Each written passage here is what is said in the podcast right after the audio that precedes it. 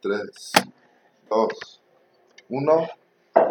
Hay dos formas para salir de algo que nos duele. La primera es huir. La segunda es entender para no repetir. La terapia apunta a la segunda, pero sabe que la primera vez se vuelve necesaria. El psicólogo dirige la terapia, pero no dirige tu vida. Se trata de trabajar juntos, no de hacer caso. No lo olvides. Bienvenidos a su momento reflexivo sobre la cotidianidad de la vida. Nosotros somos Yomil y Yazbek. Este, pues estamos aquí adaptándonos, acostumbrándonos. a esta eh, nueva forma de llevar los capítulos. Va a ser difícil ahorita porque no tenemos quien nos ayude, entonces hay que darle clic allá, darle clic acá, este, pero ténganos paciencia más adelante. Yo sé que si esto, esto pinta pues para bien, entonces más adelante ya no van a tener estos errores. Todo, ya este, automatizado. Ah, ojalá y sí. Entonces, este, bueno, estamos en un capítulo más de este, su podcast Psicocotidianidad. En este nuevo formato es nuestro segundo capítulo. segundo. Si no han visto el primero, pues les invitamos. Es una introducción de lo que vimos el año anterior. Y este 2023, pues hicimos un plan que poco a poco los vamos a ir descubriendo conforme a cada tema impartamos. Pero bueno, este, este, este capítulo es, podemos decirlo, el partido de lo que viene en toda la temporada. Sí. El tema de hoy es el que nos va a abrir a, a, hablar de los siguientes temas y de los objetivos de cada tema, sobre todo. Más específicos, más este, breves, concisos. concisos, pero específicos en cuanto entre cada tema. No nos vamos a ir en Desglosando tanto. vamos a ir puntual, por eso les vamos a dedicar este pues con más puntualidad a cada tema. Sí, tiene calor, ya es bella.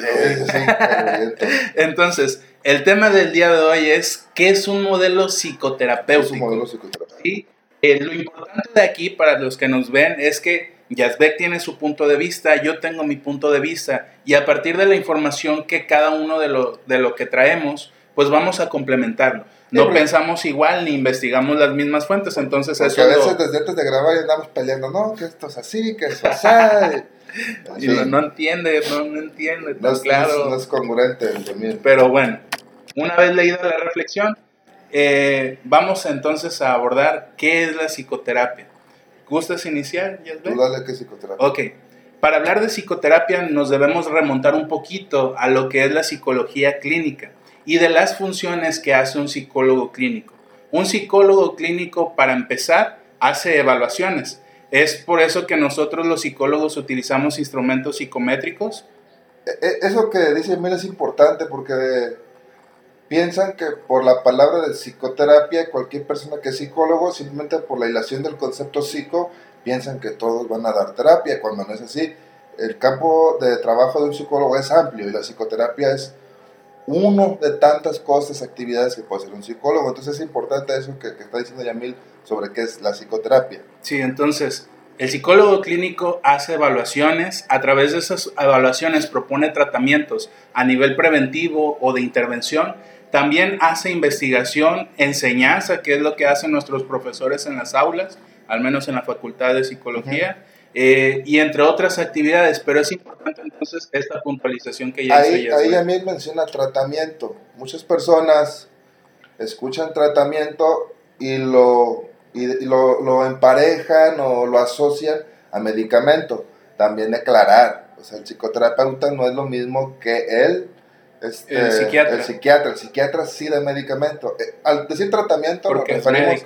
Ajá, al decir tratamiento nos referimos a todo el proceso que llevamos desde el diagnóstico y, todo el acompañamiento que se hace, todas las sesiones de terapia que podemos los logros. Que hay otras formas de decirle es tratamiento, sesiones, etcétera, pero sí también poder identificar las diferencias que se pueden asociar ahí. Y pues bueno, para darle la palabra un poquito a la información que traías, Beck, también, etimológicamente la palabra psicoterapia se compone de dos palabras. Una es psique o psyche y otra es la palabra terapia como tal. El eh, traducido o juntado esos dos términos hace un tratado del alma. Eh, este concepto del alma, como probablemente Jasbeg en lo que investigó, ha trascendido. Ya no es el mismo concepto que actualmente nosotros como psicólogos en esta época posmoderna entendemos por el alma. El alma en algún principio, quienes históricamente iniciaron con esto, que es eh, la psicología, en algún momento lo contemplaban como lo más importante. Actualmente las neurociencias dicen pues que es la función del cerebro. Nosotros le decimos el, la psique, que es probablemente traducido a lo mental, ¿sí? Pero que también la mayoría lo abarcamos al cerebro. que es la mente. No sé, pero sí, etimológicamente incluso la palabra psicología, como hablaba aquí, llama el psico, psique, habla de alma, habla del estudio, entonces históricamente podemos decir que el concepto realmente se llama el estudio del alma. Sin, embargo, actualmente pues el alma no es como que pues una cuestión que, que, pueda verse, observarse, por eso se van más al lado del cerebro, estudio la conducta, estudio del comportamiento, no, porque se en cuestiones éticas donde actualmente pues el psicólogo ya no debe de hablar de cuestiones religiosas o imponerlas más bien, porque pues si tu paciente habla de religión, tú debes de conocer de religión. Pero en esta cuestión el alma estaba más relacionada en aquel entonces con lo espiritual y sobre todo con la religión. Entonces, actualmente, ustedes se han dado cuenta, la religión se ha separado del Estado, de las leyes, se ha separado en esta cuestión del, del alma, de, de, la psique, del, de la mente. Sí, entonces, pues un poquito de historia, pues, de, de qué etimológicamente significa la palabra psicoterapia y psicología. ¿Qué significa la, la psico? ¿Qué significa la palabra psico? Algo bastante a lo mejor, a lo mejor por eso a veces no nos tomaban en cuenta porque hablábamos de alma, pero ya, ya cada vez vamos este, tomándole más, más sustento científico, que es un poquito la clave en un momento en qué parte se, se empieza a, llamar ya ciencia, como tal, la psicología. Entonces, pues bueno, ahora le cedo un poquito la palabra a Yasbek para que nos diga un poquito de lo que nos puede dar a entender. Bueno, ya me habló lo que es psicoterapia, ya, ya les explicó un poquito. Y el tema es modelo psicoterapéutico, los modelos psicoterapéuticos. ¿Qué es un modelo? Igual podemos hablar de una definición etimológica que viene del italiano. Eh, viene del latín modus, que es manera, medida, forma, forma y bueno, ya llevándolo a un contexto ya más explicado, el modelo es una abstracción o una representación de la realidad para poder explicarlo desde una perspectiva. Que en este caso sería psicológica. En este caso va a ir enfocado hacia la parte psicológica, psicoterapéutica. Eh, un modelo es como algo a, a seguir, que tiene sus pasos, que tiene ya su, su fundamento ya, ya fue debidamente estructurado, sin embargo esto va encaminado a explicar una realidad, o si de, si de tal manera no existe una realidad, pues ahora sí queda una explicación de lo que podría pasar. Y existen múltiples modelos psicoterapéuticos que buscan explicar muchos el por qué la conducta, el por qué se comporta de esa manera, el por qué piensa así, qué consecuencias lleva a pensar así, desde una perspectiva de un experto, de un fundador de cada modelo, el cual se sustentó debido a una serie de estudios. Sí, exacto. A ese punto estaba esperando a que llegara. Un modelo se va a fundamentar de una teoría. Yo le decía hace ratito a Yasbek antes de empezar a grabar que encontré información que existen más de 400 modelos psicoterapéuticos.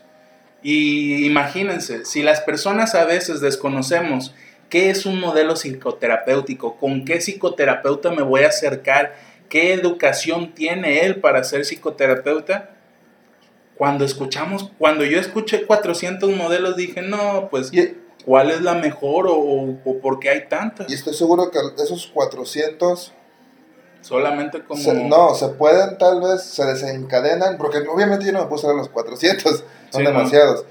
Pero estoy seguro que se desencadenan de los principales que vienen siendo unos 10. Y Sí. de ahí, o ya se van haciendo mezclas, o ya se van haciendo la mezcla de uno con otro, dos con otro, tres con otro, y no que esta sí, pero es la antítesis de tal. Sí, porque hay un modelo que, jaja, cómo les gusta sacar más modelos de teorías, entonces, eh, pero bueno, Y entonces, bueno, voy a hablar otra vez yo en cuestión de, de datos históricos. ¿Tú vas a hablar algo más sobre el...? no, tú dale, tú dale, y ahorita me Bueno. Entonces, ya hablando de modelos psicoterapéuticos, eh, de lo que ya les explicamos que es un modelo, cómo va englobado a la parte de psicoterapia, se habla de que existen dos etapas en cuanto a los modelos psicoterapéuticos. Está la etapa precientífica, o sea que no se realizó un estudio como tal, que no hay por- números, no hay datos, números, no hay datos o, Algo o- que lo valide. ajá, algo que lo valide. Y la parte científica, donde ya se hubo un estudio, ya se sustentó con cierta, con cierta evidencia. ahí es donde surgen las pruebas que utilizamos. Eh, pruebas y, y pruebas con humanos. sino con ratas como lo Ajá. hacen los médicos. Y, y entonces, la precientífica tiene que ver con la etapa de los sofistas, presocráticos, los socráticos, toda esta etapa donde todo se basaba en cuanto pensamiento y conclusiones de lo que uno iba creyendo, de lo que uno iba imaginando. Eran tan respetados estas formas de creer por la jerarquía que representaban esos filósofos en su tiempo. De ahí donde viene la palabra alma. Ellos fueron los que le hicieron el auge a la palabra alma. Estaba pensando, actualmente se podrían decir que ellos fueron altruistas o fueron activistas. Mira, O, hay, hay una etapa... Igual, no voy a ver a la palabra de filosofía, tiene que ver con el amor a la sabiduría, que mejoricamente se- Hablando. significa eso. Y estaban los que eran los sofistas, los sofistas sabios, le podemos llamar.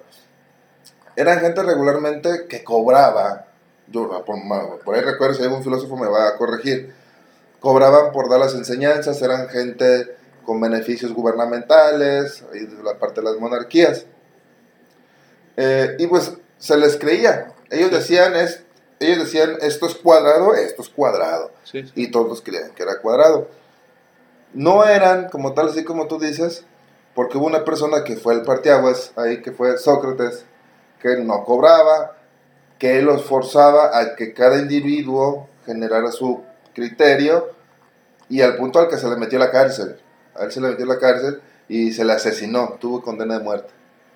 Entonces, ah, altruistas, no sé, pues como todo, ¿no? Sí, sí. todas las carreras que actualmente existen, hay gente altruista, hay gente nada altruista, hay gente abusona, etcétera. Abusiva. Y bueno, los filósofos eran los que hablaban del alma. Eh, por ejemplo, Sócrates hablaba de de un demonium, él le llamaba ahí, que era el que te decía o más o menos, Como el mal o el bien, ¿o qué? ajá, como el que te iba diciendo Como como la moral. como la moral, exactamente. Y, y él, una palabra o una frase típica que decía, si te conoces bien, vas a saber realmente qué cosas vas a hacer. Y entonces él hablaba de, de un demonium ahí que te iba aconsejando qué hacer, qué no hacer.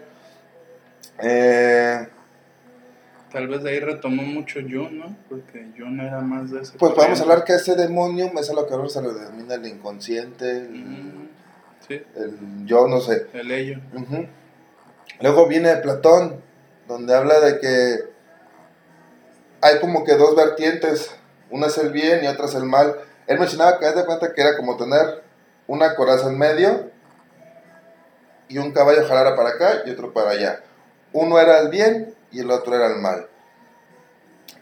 Y sin embargo ahí, ahí había algo que mantenía el equilibrio. Eh, él le llamaba el nus, algo así, pero él ya utilizaba el concepto de la razón. No, es lo que lo une. Ajá. Lo que unía, lo que mantenía el equilibrio. O sea, él ya hablaba de que el ser humano se podía guiar ya sea por un lado o por el otro. Y dependiendo de la razón, de lo que le mantenía el equilibrio, le iba a ver si lo llevaba más hacia un lado. De la razón de su ser. o- Ajá. Fíjense, ahorita que estoy escuchando a Yazbek, pues él investigó su parte, yo investigué la mía.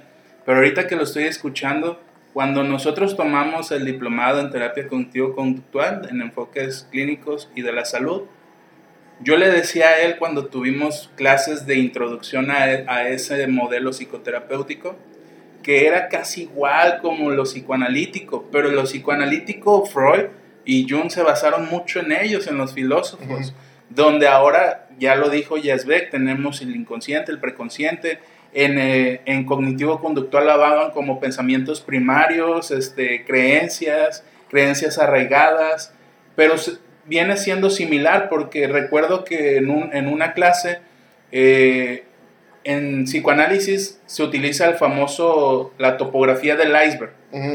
Y también en, en, esas, en esas clases que tuvimos, eh, tuvimos utilizaron la, la topología de un árbol. Entonces, en primera instancia estaban las, los pensamientos, luego las creencias y al final no me acuerdo porque no, no, no, soy mucho de ese modelo, me hace falta volver a empaparme, pero todos, casi todos los modelos tienen este origen. ¿Qué hace que el ser humano se comporte de una u otra manera? ¿Qué es lo que le hace tender a hacer cosas de manera impulsiva o sin pensarlo? ¿Y qué hace que otro lo, se lo cuestione, lo piense, se detenga y no lo haga? Sí. Incluso ya Platón hablaba sobre, él ya hablaba del alma, el alma la dividía en razón, en no sé qué otras partes, pero él hablaba de que el alma era inmortal. Es decir, que al morir el alma seguía viva trascendía. y trascendía hacia otro cuerpo. O sea, es decir, él ya hablaba como de, de, conductas, a lo mejor ya, o la cuestión de la genética, de la herencia. Mm, yeah. eh, y que iba afectando, o sea, que, que, el alma iba cambiando de cuerpo, algo así entendí yo. Como un poquito ahorita se me vino lo de la religión de Hare Krishna, que es este, la reencarnación, o sea, uh -huh. cada vez que tú reencarnas, dependiendo cómo te comportas, o puede ser para peor o uh -huh. para mejor, para llegar en un punto donde ya no tienes que reencarnar y eres un ser total, por así decirlo. Entonces, yo recuerdo cuando estaba en el Bachi, el, el, en la preparatoria, nuestro profesor de filosofía comparaba o nos hacía entender la diferencia entre Platón y Aristóteles. Aristóteles era discípulo de Platón. Ellos hablaban del alma. Y él nos decía que Platón veía el alma como un disco ya grabado, que se iba cambiando. Algo ya predefinido. Sí, ya predefinido, que ya la persona conforme fuera creciendo, como conforme fuera controlando, lo iba trabajando. Iba a moldearlo, modelo. y Aristóteles, él mencionaba que el disco, él nos explicaba así, el disco era en blanco. Tú tienes un alma no nueva, había nada. no había nada. Todo se iba Agregando. aprendiendo, agregando, agregando conforme a las experiencias de la vida. Que sería la educación de los padres. Uh -huh. Y, todo ese, y todo de eso. la sociedad después. Y, y, bueno, eso es un poquito de, de, de cómo, cómo, la etapa precientífica trataba de explicar la conducta. Estamos hablando de hace... Sí, se explicaba conforme muchísimos a, de miles de años. A los conocimientos uh -huh. que había en aquel entonces, porque... Por, porque incluso había, había un filósofo, filósofo, no recuerdo su nombre, igual no sé si tú te acuerdas o si llegaste a escuchar el tema donde él hablaba de los cuatro tipos de sangre, la, la sangre roja, la bilis amarilla, el cólera, y que según el líquido que tenías en la sangre predefinía tu conducta. Pues era de esta, no sé si era Aristóteles, Platón, otro de sus, de, no sé quién fue maestro de quien yo no, uh -huh. o sea, por más Hipócrates, que Hipócrates. Ya. Investigué. Él hablaba sobre los tipos de sangre. Sí. Cómo, que, cómo, y, cómo... y en, recuerdo que en una clase decían que desde ahí había el origen de que ese término se traducía ahora en carácter que era lo que definía nuestro Ajá. carácter. Yo me acuerdo cuando hablamos del carácter, que hablaban de la, los tipos de sangre, sí es cierto. Y bueno, eso fue un, fue un parteaguas. No había forma de poder tomar datos. Bueno, a lo mejor sí, pero no se tomaban los datos. No existían instrumentos, no existía un lugar en específico donde pudieran estar observando, ir haciendo anotaciones, ir viendo qué coincide, qué no. Pero vaya, la base está ahí y se, se observan los diferentes modelos de la etapa científica y a cómo se fueron sí. basando. No mencionan los conceptos, pero se ve ahí que está la base de ellos. Porque recuerdo en una, en una clase con Constantino, que es un profesor que es filósofo y también psicólogo, uh -huh. eh, cuando vimos el modelo conductual a mí se me hizo tan aburrido, porque el, modelo conductual, así el puro, es describir cada acción que hace el sujeto. Se movió, ¿cuántas veces se movió? Eh, se levantó, ¿por qué se levantó y cuántas veces se levantó? ¿Cuánto ah. duró levantado? No, no, no, es, es el, o sea, desde ahí veíamos que es, y, y, y tiene mucha razón ese modelo conductual, porque entonces ahí puedes predisponer la conducta de, otras personas. A veces piensan que nosotros somos magos o, que nos lo sacamos de la manga, pero entonces si un terapeuta es conductual puro de esa magnitud, probablemente pueda predefinir que su paciente va a cometer un error o se va a volver a equivocar o va a tener eh, resultados positivos conforme a su conducta. Sí. Eh, pues pasamos, no sé, Siempre nos van a ver así, ¿eh? Ahora, un poquito ya para irnos antes a lo que va a mencionar ve que es la segunda parte. La psicoterapia también es un tratamiento en colaboración con dos personas.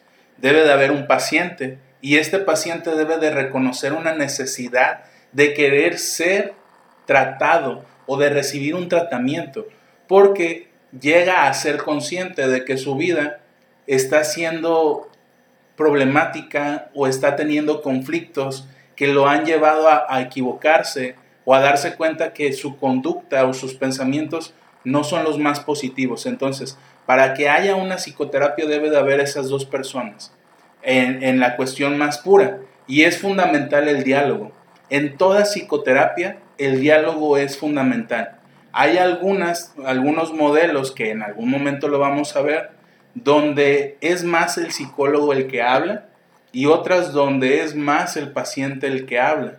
Y esto va a depender pues de la teoría y del modelo. Y ojo aquí, si nos están viendo estudiantes, si nos están viendo gente interesada en estudiar psicología, psicoterapia no nomás es pruebas, ¿eh? No es, ah, contéstame esto, y ahí tienes esto. No nomás, ah, hay que aplicarle 10.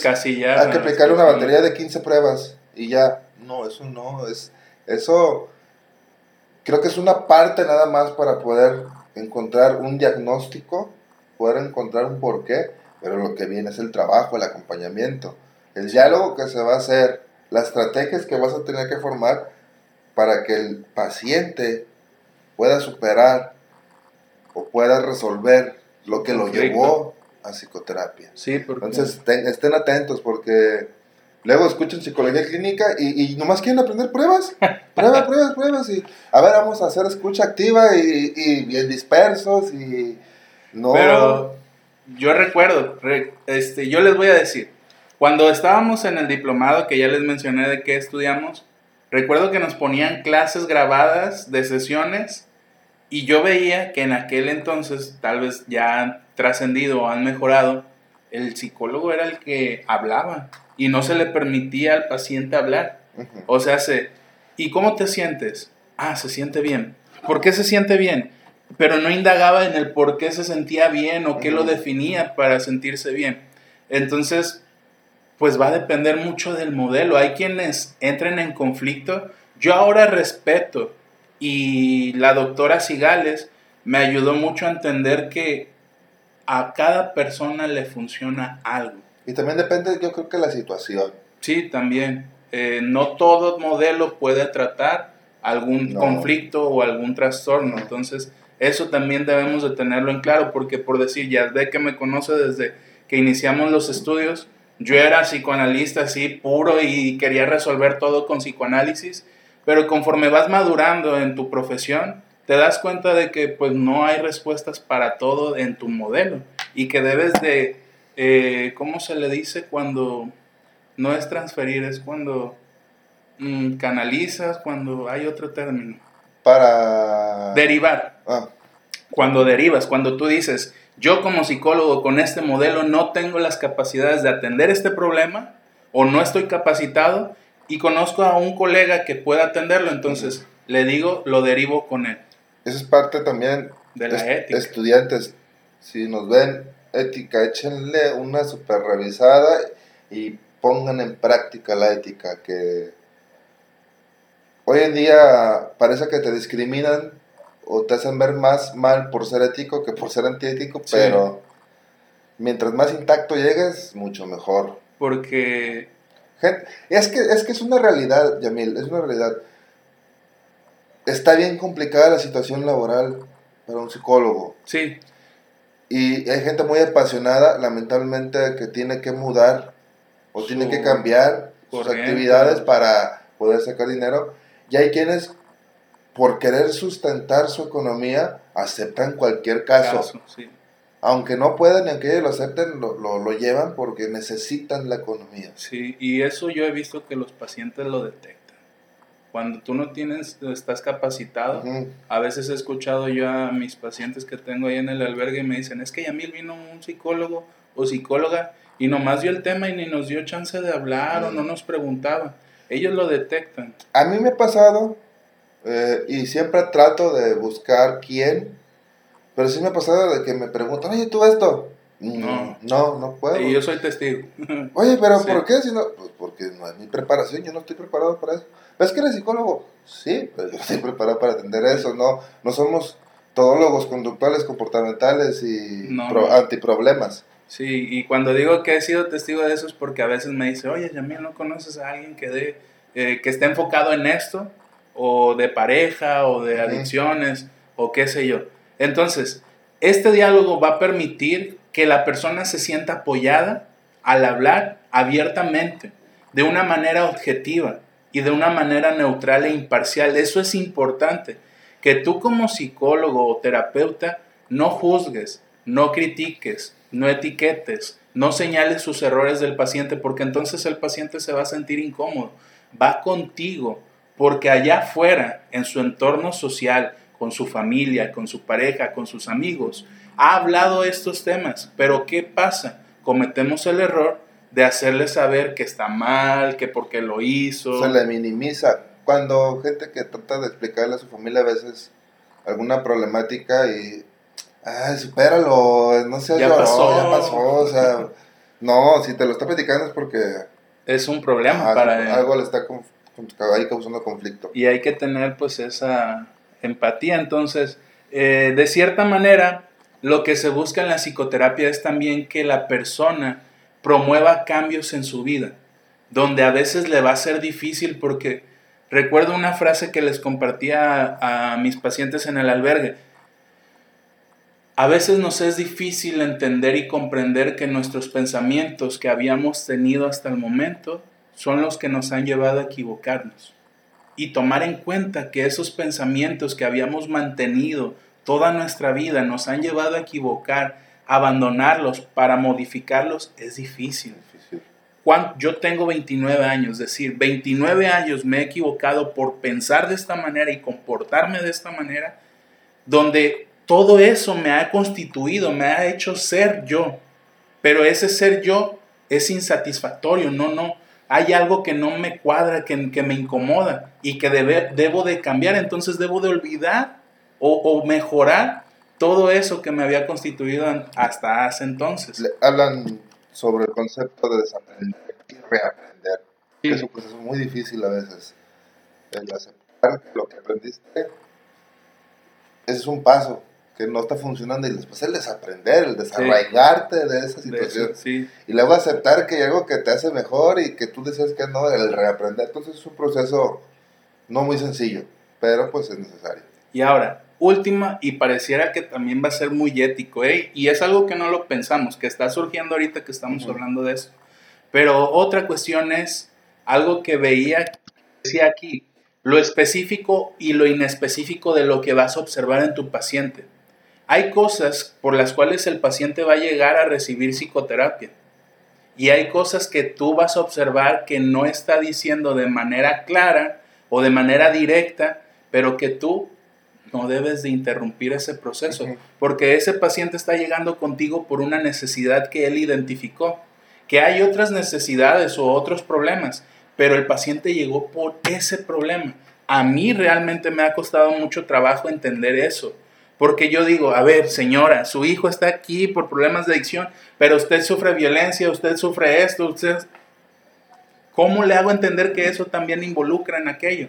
Entonces, recordando esto, En algún momento se nos enseñó que el paciente entonces llega por lo manifiesto, lo que él dice, lo que él expresa. Pero también hay algo latente, algo oculto, algo detrás de eso. Y eso también es importante respetar. Que, que viene mucho un... En su momento lo vimos también en la carrera, los dilemas morales, los dilemas éticos. Porque si tú como terapeuta, como psicoterapeuta, estás identificando una problemática más allá de la que te está contando, pues como tal no es como tu deber hacérsela ver. Sí, no. Pero... Incluso es una agresión.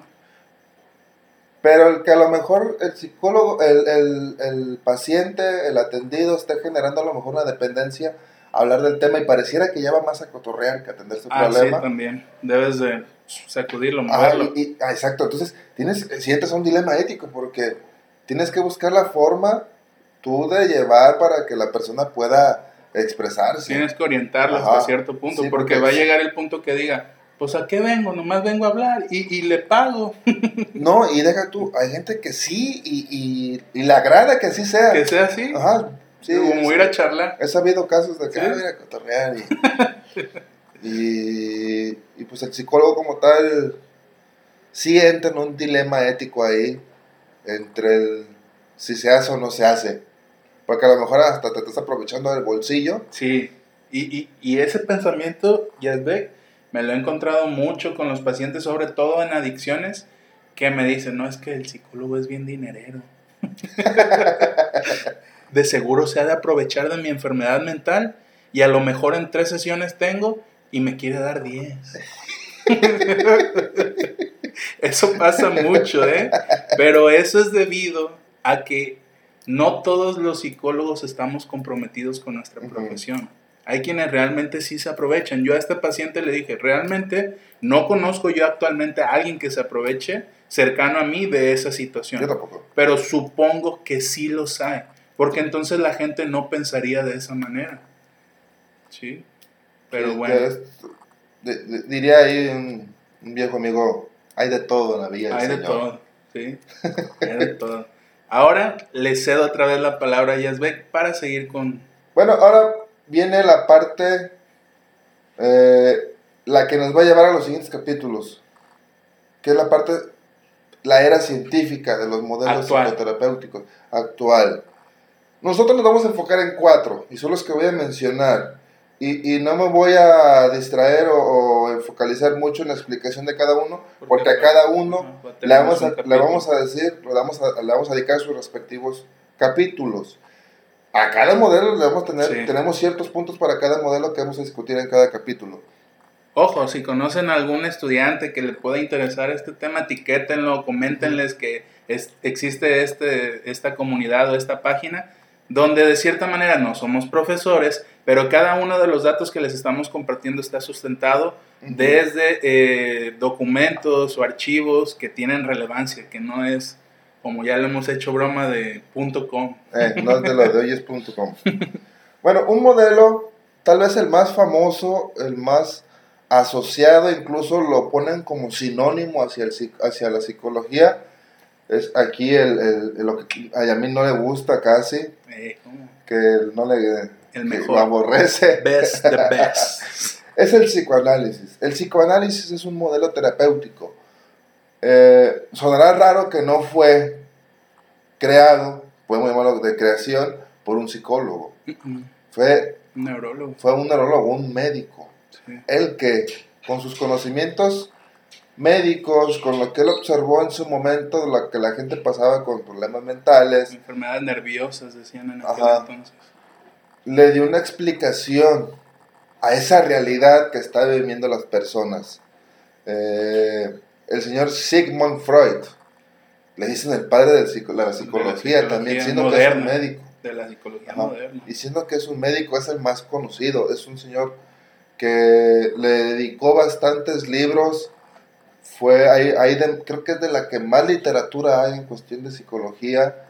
Eh, creo, no sé, Yamil, no me acuerdo lo mencionaste, pero creo, creo que todavía hay gente viva que fueron de, las- de los discípulos o discípulos de sus discípulos Sí. de esa generación. Sí. Entonces, este, pues vaya, son conocimientos bastante amplios. Y yo no soy muy, muy, de, muy afán del, del psicoanálisis. No, no estoy casado como con tal con, algún modelo. Claro que le entiendo más y, me guíe más por otro modelo que en su momento lo voy a decir. Pero el psicoanálisis es, es este es canasta básica en psicología. Tienes que tenerlo porque tienes que tenerlo y tienes que entenderlo porque tienes que entenderlo porque Muy menciona conceptos bastante puntuales, explica la realidad bastante entendible, usa conceptos que hoy en día se pueden a lo mejor este malentender por las palabras que se usan. Por el lenguaje coloquial. Pero es canasta básica el psicoanálisis. Sí. Eh, y nada más para un poquitito de dato, porque luego yo me extiendo en eso. Eh, muchas de, la, de las teorías del psicoanálisis generaron la investigación en otros modelos. Entonces, el psicoanálisis fue un parteaguas para poder hacer lo que hoy se conoce como casos clínicos. Hablando de, de, Yo no recuerdo muy bien esta parte de los datos históricos, pero tú corrígeme si lo tienes. El psicoanálisis y, y la psicología conductual, hablando de Vygotsky, ¿Son contemporáneos? ¿Fueron por las mismas fechas? De hecho, ahí va el dato, el perturbador, como dijeran por ahí. Eh, Aaron Beck y el otro, no me acuerdo el otro nombre del otro cognitivo conductual, este...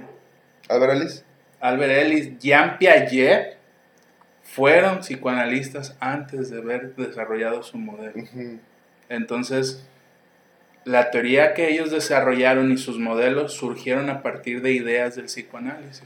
Sí, y, pareciera que por los datos históricos, por las formas en que experimentaban, el, conductual no lo vamos a explicar, el, puro conductual, ese no, pero el conductual fue el que más, podemos llamar experimentos hizo con personas. Piaget eh, con su propio hijo. Su propio hijo. el estímulo respuesta, el castigo, el quitar, el poner. Sí. Entonces, este... Que a lo mejor todos lo hacemos, ya como psicólogos, pero no de manera así como con un fin. Pero creo que utilizamos la observación, nosotros observamos lo que están haciendo y, y a lo mejor, este, a ver, si le quita el juguete este, ¿qué pasa? Que en algún momento estaría interesante hablar de experimentos fuera de lo ordinario y que fueron que ahora si los pondríamos en cuestiones éticas y morales dijeras, ¿en serio hicieron eso para poder experimentar? Sí. Eh, la psicología gestal. La gestal. No, creo que es de, eh, entre esa y los humanistas, que no vamos a psicología humanista. No, pues, eh, va ahí casi de la mano. Son de los que menos me agradan. Así como Yamil, él en su momento fue muy puro psicoanálisis yo fui nada gestal y humanista, no lo, no lo aceptaba para nada, pero en su momento igual yo aprendí que todo modelo, toda teoría tiene algo que aportar. toda esa visión que tenía de tratar de explicar la realidad tiene algo que puede aportar, algo que, que ayuda. Sí. Entonces, eh, yo no recuerdo, yo no sé, algún autor que hable de, yo no sé, algún el papá de la psicología gestal, no recuerdo todavía, Digo, no profundicé, lo vamos a investigar. Sí, sí, en su momento, sí.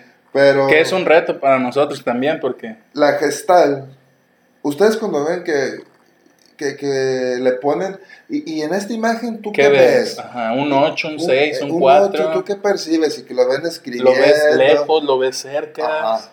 Lo ves de arriba. Eso lo usan los de la gestal. Ajá.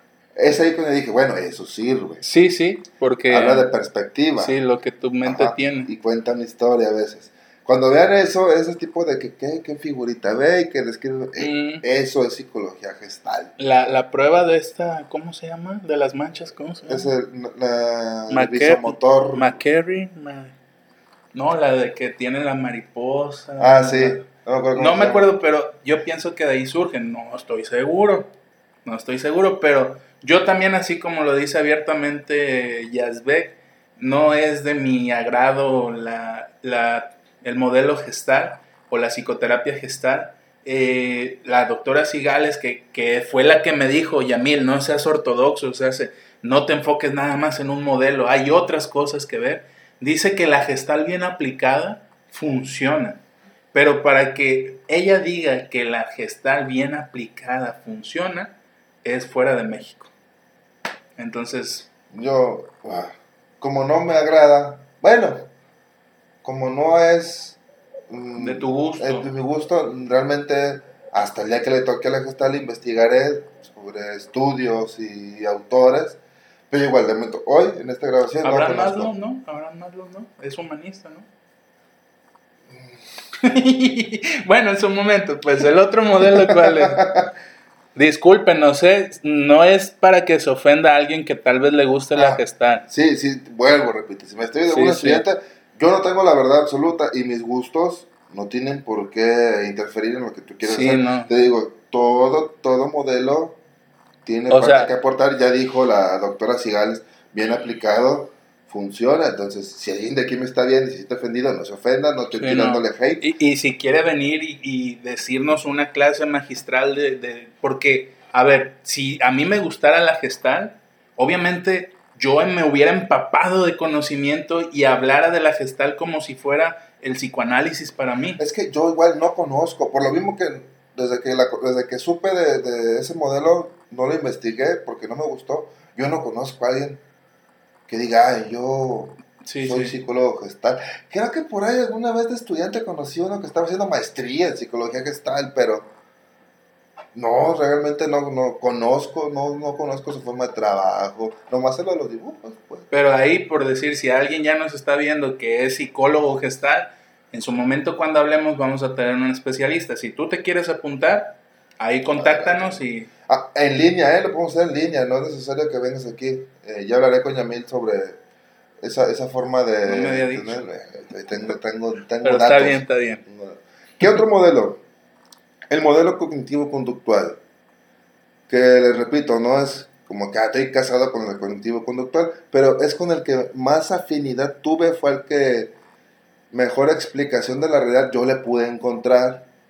Y porque eh, tiene datos científicos. Vamos a decir que tiene datos científicos, pero ya lo dijo Yamil, los creadores de este modelo, Albert Ellis y Aaron Beck,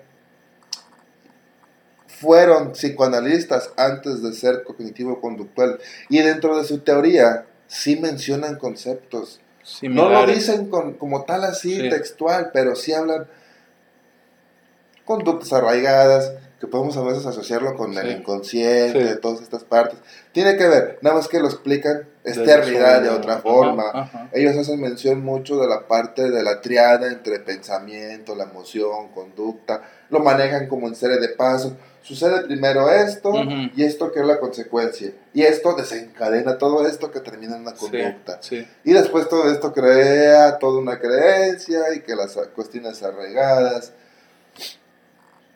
también se le da como que la diferencia entre el psicoanálisis y cognitivo conductual es la cantidad de sesiones. El psicoanálisis se puede extender por años. Es porque, interminable. Porque quieren llegar a lo mejor a lo que nadie nunca, no sé si alguien llegó a poder, a la parte inconsciente. No hay paciente curable. Y el cognitivo conductual habla de 10, 12 sesiones, la terapia breve. Más rápido, o sea, tienes un problema, vamos a trabajar sobre ese problema. si surgen otros problemas, vamos a hacer una lista de problemas. Y, y, de ahí surgieron los charlatanes del coaching, porque parece un poco, porque van con un, vamos a hacer objetivos y sobre ese objetivo vamos a trabajar y ya, pues ahí los coaches empiezan, no, vamos a hacer objetivos. Y, tú puedes, y lógralo, y venga. No, no, no, que cada quien otra vez se respeta, hay quienes sí les gustan el coaching. Y, no, es que el coaching es una herramienta o sí, que, que sirve, es, es, es, buena. No es bueno los que están haciendo coaching, pasando más o menos como a la gestal, alguien así me lo explicó. Es que el coaching es una herramienta que realmente sirve. Lo malo son los que están haciendo el coaching, que no son gente preparada para hacer coaching. Este no sé cómo se llaman. ¿Cuál de todos? Pero no, pues para ¿El match? No sé, no, no, le voy a dar. Oh, ya sé cuál dices. el que da sus, sus, sus asesorías en alberca. Pero bueno, es Desde ahí, desde ahí, desde que ves güey que están una plática de separación personal en la alberca, sí. corre, huye. Es, es como una vez nos dijeron. Ahí está el ego. Si quieres, sí. Si quieres leer un buen libro, toma en cuenta que en la portada no venga la imagen del autor. Que no venga que es the best seller o, o, que no venga que es de los libros más vendidos. Porque ahí ya te está diciendo que hay muchas carencias del contenido que pueda tener eso. Entonces, ahorita nos pareciera que nos burlamos de ello, pero, o sea, nosotros que lo vemos desde una parte más eh, científica, con sustentos y modelos y teorías, nos damos cuenta que realmente lo que quienes lo están aplicando, así como lo dice Yesbe, no son, son más comerciales.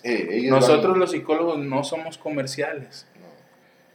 Y bueno, y el último modelo, ya me que son como 400, pero el que nosotros nos vamos a enfocar. De esos cuatro probablemente surgieron todos los demás. el sistémico. ¿Por qué sistémico? ¿De qué habla el sistémico? Bueno, estos autores, este modelo habla que las personas viven en diferentes sistemas. ¿Qué son los sistemas? Para que más o menos quede asociado, entendido, grupos donde estás socializando. Un vínculo. Y estos sistemas pueden ir ligados. Hablamos de un sistema familiar, el nuclear, un sistema el micro. El micro, el macro, cada vez se va haciendo más, más grande, más grande, va abarcando más, pero tiene que ver con el sistema ahí de tu familia, escuela, escolar, amistades, trabajo, pareja, cultura. Y todo esto forma, son diferentes sistemas, pero todo esto mezclado es un sistema. De cada los sistémicos, cuando hay una falla en alguno de estos micro, macro, meso sistemas, todo el sistema falla. Y para solucionar todo el sistema hay que ir al, al origen. Al origen, al meso, micro, macro sistema donde se está generando el conflicto. Que regularmente es el nuclear. Eh, ese, este. Ahí tratan.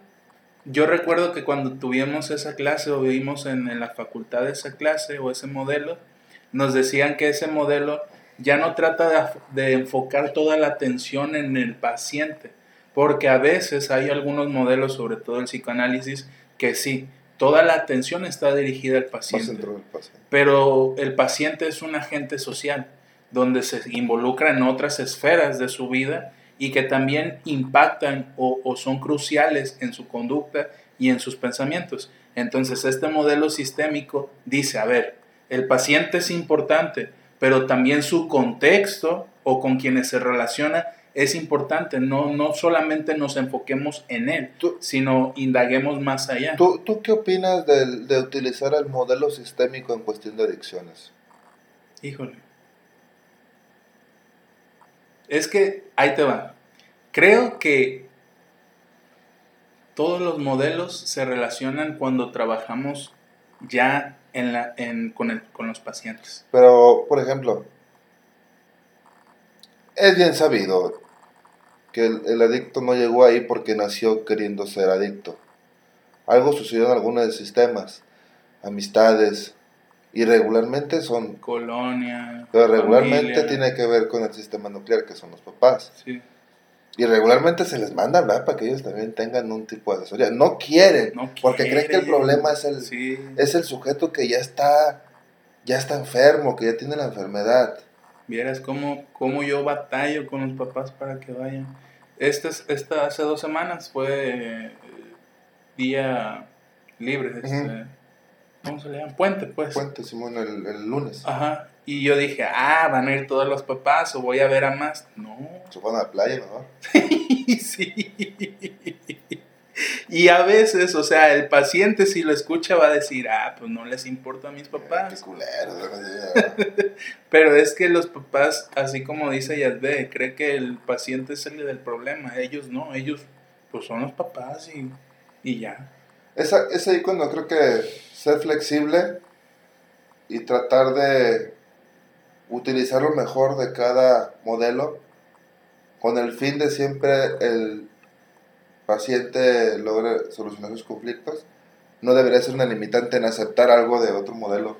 Si le sirve al paciente, utilizarlo. Pero obviamente tampoco, tampoco, tampoco tu psicólogo o psicoterapeuta estés fanfarroneando que manejas todos los modelos. No, porque aquí la otra vez yo le decía no me acuerdo si a un conocido o a un paciente, le decía, lo más, este, como que, lo más ah, complementario o lo más eh, completo sería terapia individual, terapia de pareja, terapia familiar, terapia eh, y nada más, y terapia grupal. Pero pues no se puede hacer todo y es costoso. Es costoso. Porque por decir, terapia individual, supongamos, ahí he sabido, mi hermana ahorita paga 800 pesos por ir con un... A, 800, No, ni, ni, yo conozco, bueno, yo son de... Y son buenos, buenos... Buenos y te, pues bueno, que de prestigio, de lo más y... Y no cobran eso. Eh, pero imagínense entonces, sesión individual, terapia individual, terapia de pareja, terapia familiar y terapia grupal. 800 por cada uno, una vez a la semana cada uno, son ¿qué? 3200. Eh, ¿Tres sesiones? Tres, cuatro. Ah, 3200. ¿Quién va a tener 3200 para pagar a la semana eso? O sea, sí lo hay. Pues. A, mí, me da un poco de. Sí me duele eh, ver cuánta gente tiene conflictos y no tienen la economía ni siquiera para ir, ir, ellos a una sesión de 200 pesos, porque es o pagar la sesión o comer ese día. Sí, yo ahorita entré en ese, en ese dilema, ya, eh, ya tengo un paciente, ya mi primer paciente, ya como licenciado en psicología, y estaba cuestionándome lo monetario.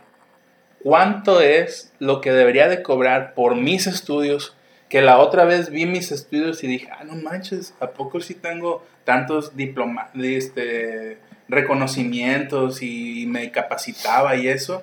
Y digo, sí le invertí en mis estudios. Ajá. Y mi diplomado y mi especialidad y mi esfuerzo por terminar la licenciatura.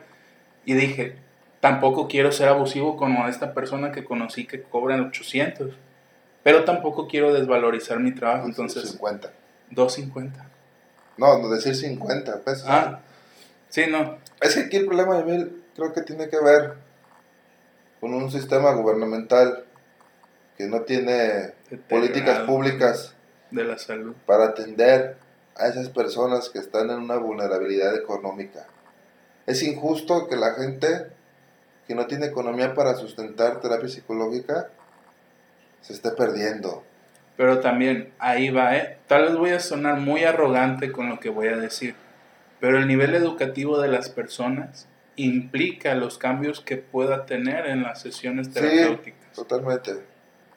Y, y no es que, ah, es de gratis o que el psicólogo tiene que hacerlo de gratis. No, o sea, el país tiene para pagar psicólogos que atiendan a esa gente vulnerable, el país tiene dinero para pagar a psicólogos que pueden hacer investigaciones en pro de esas personas en cuestión de conductas. El problema es que pues ya sabemos qué pasa con el dinero. Sí. Y, pues sí, sí me un poquito porque he sabido de gente que realmente no tiene o va a terapia o Y requiere. Y, requiere. requiere. Sí, pasa mucho en adicciones, o sea, acá donde yo trabajo Mm, casi el, el 90% está becado, no pagan porque saben que la familia no tiene. Y a veces yo digo, híjole, no vinieron, pero yo sé que hay familias que como tú lo dijiste, o voy con el psicólogo que sé que me va a ayudar para entender la adicción de mi familiar, o pues como ese día.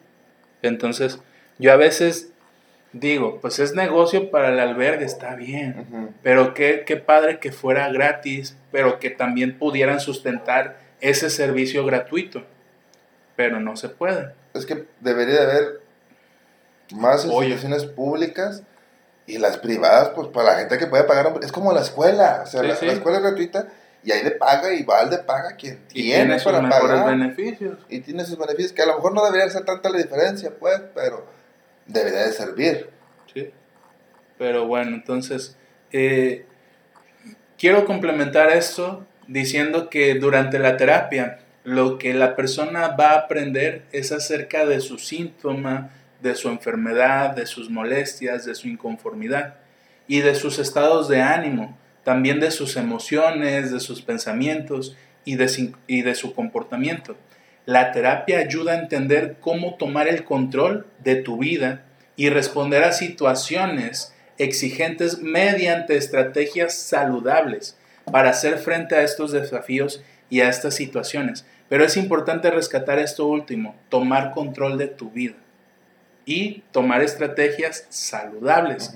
Porque por decir, yo recuerdo que en algún capítulo de los que hablábamos, sobre todo creo que el de toxicidad y relación de pareja, terminar una relación e irte a alcoholizar o incluso verte vulnerable y alcoholizado a consumir otra droga, no es lo más sano. Entonces, en, en, psicoterapia o en atención psicológica, se te, va a dar, se te van a dar estrategias o tú vas a desarrollar estrategias para poder hacer frente ante estas situaciones. Sí, el conflicto, el problema no se resuelve nomás yendo terapia. Es lo que haces después, lo que aprendes y lo que tú mismo vas dando cuenta de lo que tienes que hacer. Se requiere trabajar. Eh, es, es a lo mejor complicado, sí.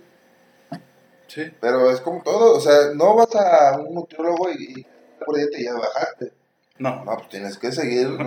Y cuesta la dieta. Y la dieta, la dieta cuesta dejar, de dejar la suquita, dejar una el pizza, pan. un solito, una coca para los que tienen adicción a la coca. Y, cuesta bastante dejarlo. Imagínate, cuestión de conductas, claro que está difícil. Entonces, eh, la psicoterapia puede ser útil para la mayoría de los trastornos o problemas de la salud mental. ¿Cuáles son algunos de ellos? Trastornos de ansiedad, trastornos anímicos, adicciones, como ya lo mencionamos, trastornos de alimentación y trastornos de la personalidad. sugerencias, ya para ese video de ese, cuando lo escribí y lo vi, dije, tres sugerencias para salir adelante de tu vida. coach, Pero bueno, tres sugerencias para iniciar un proceso terapéutico. Tú que nos estás viendo probablemente tengas la iniciativa de iniciar un proceso terapéutico. Y estas tres sugerencias puede ser, una, buscar un terapeuta. ¿Cómo se busca un terapeuta? Regularmente se hace preguntando entre conocidos o familia. Pregunta. En Estados Unidos hay una eh, base de datos donde al psicólogo se le califica. Entonces, tú puedes, en, eh, ya en Estados Unidos, aquí no, pues en México, ¿verdad? Estamos un poquito menos desarrollados. Eh, puedes irte a esa página y ver los comentarios o ver la calificación del terapeuta. Yo recuerdo que cuando vimos psicología educativa, en un país europeo, allá de aquel lado, de aquel continente, a los maestros se los divide en tres niveles. Está el, maestro que es eh, principiante, el maestro intermedio y el maestro avanzado. ¿Cómo se clasificaban estos maestros o por qué se les clasificaba de esta manera? Por su experiencia que va adquiriendo conforme a los años que tiene practicando. Entonces, pareciera que es importante rescatar esto, porque yo he sufrido mucho en ser psicólogo porque a veces cometo mis errores y soy consciente de ellos y a veces realmente me involucro tanto a veces con los pacientes que cometo errores y que a veces puede generar una dependencia del paciente a ti como psicólogo, que eso es algo que he observado mucho.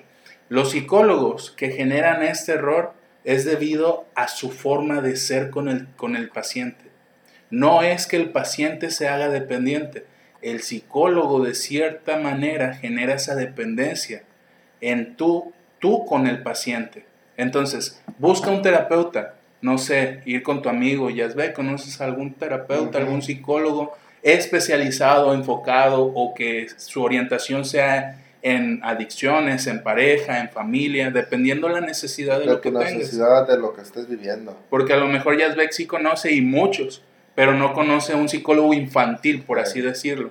Entonces es importante que si él no conoce, se supone que el IMSS o el ICSE, los médicos que deben de detectar también estas cuestiones, deben de derivar a los pacientes a un psicólogo. Pero pues te dan, es el IMSS, te dan cita cada tres meses. Entonces, otro de los tips o sugerencias es comprende los costos. Es importante que tú que vas a iniciar un proceso terapéutico tomes en cuenta que sí, es costoso realmente estar en un proceso terapéutico. Y probablemente muchas veces valoras más eh, irte al cine, ir a comprarte chucherías, irte a la playa, irte a hacer ciertas actividades de tu gusto. Y no esforzar, hacer ese esfuerzo que sabes que va a implicar grandes cambios y que es necesario porque lo ves costoso. O no tomas en cuenta que es cada una vez al mes, digo una vez a la semana, al mes son tanto dinero, entonces sacas cuentas y dices, no, pues con esto ahorro para un carrito, ahorro para, no sé, un viaje. Me compro un play. o un celular, entonces es importante que comprenda los costos. Y, Pago el Netflix y otras 3, 4 plataformas. y tomes en cuenta que volvemos a repetirlo, hay quienes abusan, yo para mí 800 es abusar. Ah, 800 es demasiado. ¿Aquí en Colima? En Colima, sí. En Guadalajara, en Ciudad de México, en Monterrey probablemente sí haya personas que puedan pagar eso y sí los hay. Pero aquí en Colima, nuestra situación económica va, va a tomar mucho también eh, relación el que si tú ves costoso el tratamiento, lo vas a abandonar, porque entonces no vas a hacer el esfuerzo de pagar esa cantidad. Y probablemente, ojo, para mí no cuenta que hayas iniciado un proceso terapéutico si fuiste una vez o fuiste tres veces. Porque en esas una vez o tres veces... Apenas van haciendo el diagnóstico de cierta manera. Entonces, para mí no. Tal vez haya... Porque he escuchado a tantos conocidos que dicen, oh, es que yo sí he ido al psicólogo. ¿Y cuántas veces? No, pues nomás una. Vámonos, eso no es... No y, es. y con eso tuve. Los más exagerados, sí. Entonces, última sugerencia hay otro, traía otro contenido, pero pues Yadvey dice, ubícate y... Eh. pero si quieren ver segunda parte, déjenos en los comentarios. Entonces, este, última sugerencia, analiza tus preocupaciones. O sea, ahorita hablábamos en lo cognitivo conductual que se nos enseñó una técnica, que el paciente haga una lista de sus necesidades o de sus problemas. A partir de esas necesidades, tú en esta lista vas a enumerarla conforme a tu importancia. Ojo, esto en lo cognitivo conductual, en el psicoanalítico, en el enfoque psicoanalítico, el paciente va a llegar por algo y va a terminar con otra cosa, o va a ir por otra cosa al final de cuentas. Entonces, tú puedes ir con la necesidad de que falleció un familiar y que estás pasando por un duelo difícil. Entonces, el duelo difícil tal vez no sea por ese familiar, sino por otra muerte de otro familiar anteriormente y nada tiene que ver con el actual o, se involucra de cierta manera, pero es importante que analices tus preocupaciones. ¿Realmente es importante ir a recibir atención psicológica o yo puedo superarlo solo? ¿Realmente es necesario pagar esto para poder recibir atención o puedo resolverlo yendo con mi amigo y hablando? Que no es lo recomendable que hacemos varias veces pero no hay como la escucha terapéutica, el que no te va a juzgar, el que va a buscar comprenderte y el que a partir de la relación que generes entre tú y él van a construir algo. Entonces, esas fueron las sugerencias. no sé, suena muy comercial esto, pero así lo quise, lo quise poner. Y hay otras informaciones, pero les digo, este de aquí me limita, me limita. Cortos, imagínense, vamos a hablar lo mismo que de siempre. Pero si tú quieres ver segunda parte, déjanos ahí en los comentarios. si, quieren, si quieren un tema de recomendaciones, otro tema. Y, y si no, este, váyanse a mi página, eh, ahí voy a estar. Ya la perdí, pero tengo mi perfil, entonces. Eh, última comentario. En cuenta todo esto para recibir atención psicológica y, pues nada, me voy a hacer ahora sí promoción. Si en algún momento tú que me estás viendo dices, ah, yo quiero ser, recibir atención psicológica o asesoría psicológica. Porque por fin, después de cinco años, presentó su tesis, Daniel.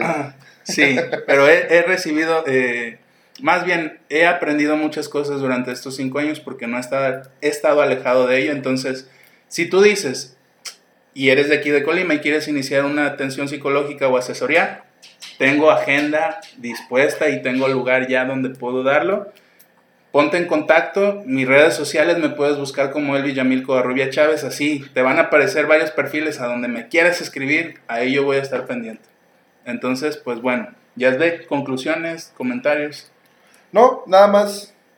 De aquí van a salir los próximos capítulos de este tema. Este mm, fue como que una introducción nada más. Ya en cada uno vamos a hablar especial y específicamente de ciertos puntos. Sí. Y pues de mi parte es todo. Puntual. Puntual. ve siempre puntual, este, concreto. A lo que Saludos, algo, nada.